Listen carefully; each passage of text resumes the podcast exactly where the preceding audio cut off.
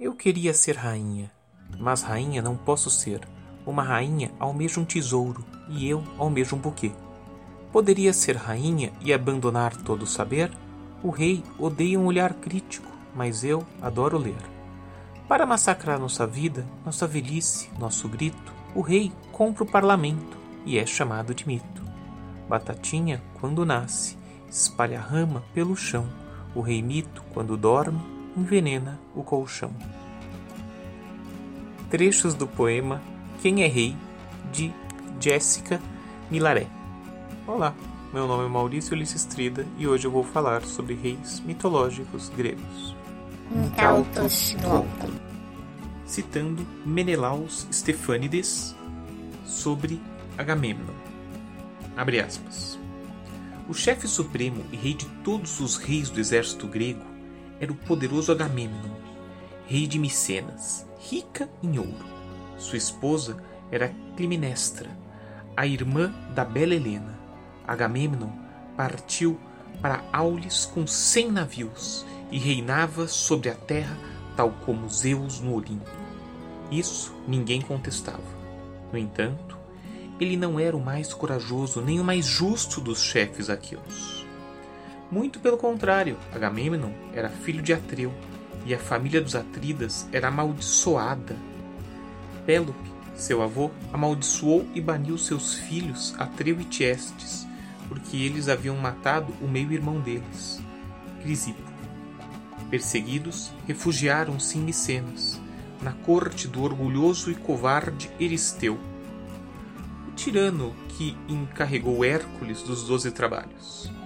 Logo depois que Eristeu morreu, ambos travaram entre si uma ambiciosa disputa pelo trono de Micenas começaram cometendo uma sequência de crimes e de vinganças horríveis que culminou com o assassinato de Atreu pelo filho de Tiestes, Egisto, e o assassinato de Tiestes pelo filho de Atreu, Agamemnon. A maldição que pesava sobre a casa dos Atridas estava destinada a passar para os filhos de Agamemnon. Fecha aspas. Muito bem. Falando de Agamemnon, vocês têm que pensar uma coisa. Ser mulher, em muitas épocas da história, inclusive hoje, não é uma coisa fácil. Mas na Idade Antiga era mais difícil. Na Idade Antiga e perto de Agamemnon era bem pior. Só para vocês verem, o rei de Micenas sacrificou Efigênia, sua filha, a deusa Ártemis, simplesmente para que o vento soprasse para que os barcos gregos fossem levados à guerra de Troia.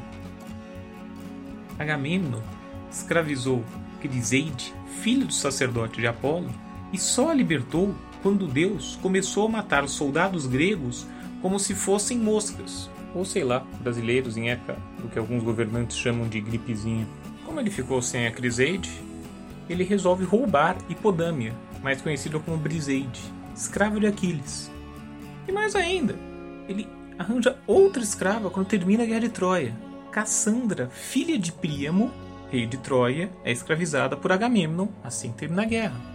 Para terminar essa narração de relações super saudáveis que Agamemnon tinha com as mulheres, vou contar de uma que resolveu o assunto: Climenestra, a mulher dele. Já que, quando Aquiles teve uma pequena rusga com Agamemnon, Aquiles hum, disse que sentiu uma dorzinha no calcanhar e não fez nada, Climenestra resolveu o problema arranjando um amante e matando o marido dela. Alguma mulher resolveu o problema de Agamemnon. Alguma mulher resolveu o problema Agamemnon.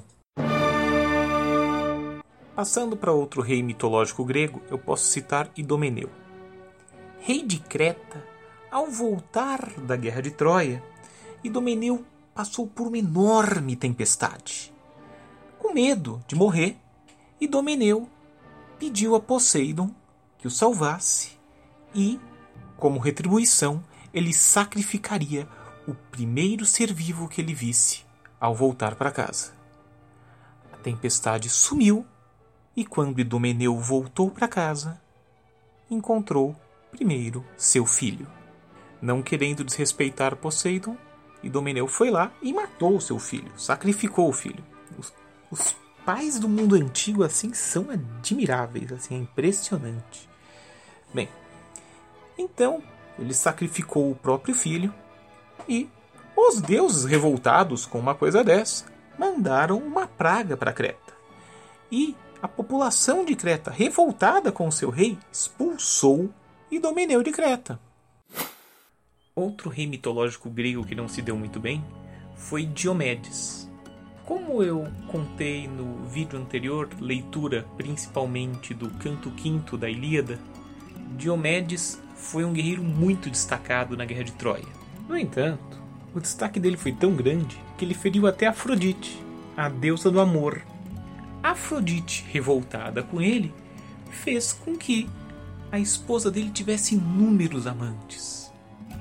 E o resultado é que quando ele voltou para Argos, onde ele era rei, ele acabou sendo expulso de lá pela sua mulher, pelos amantes e pelos cidadãos da cidade.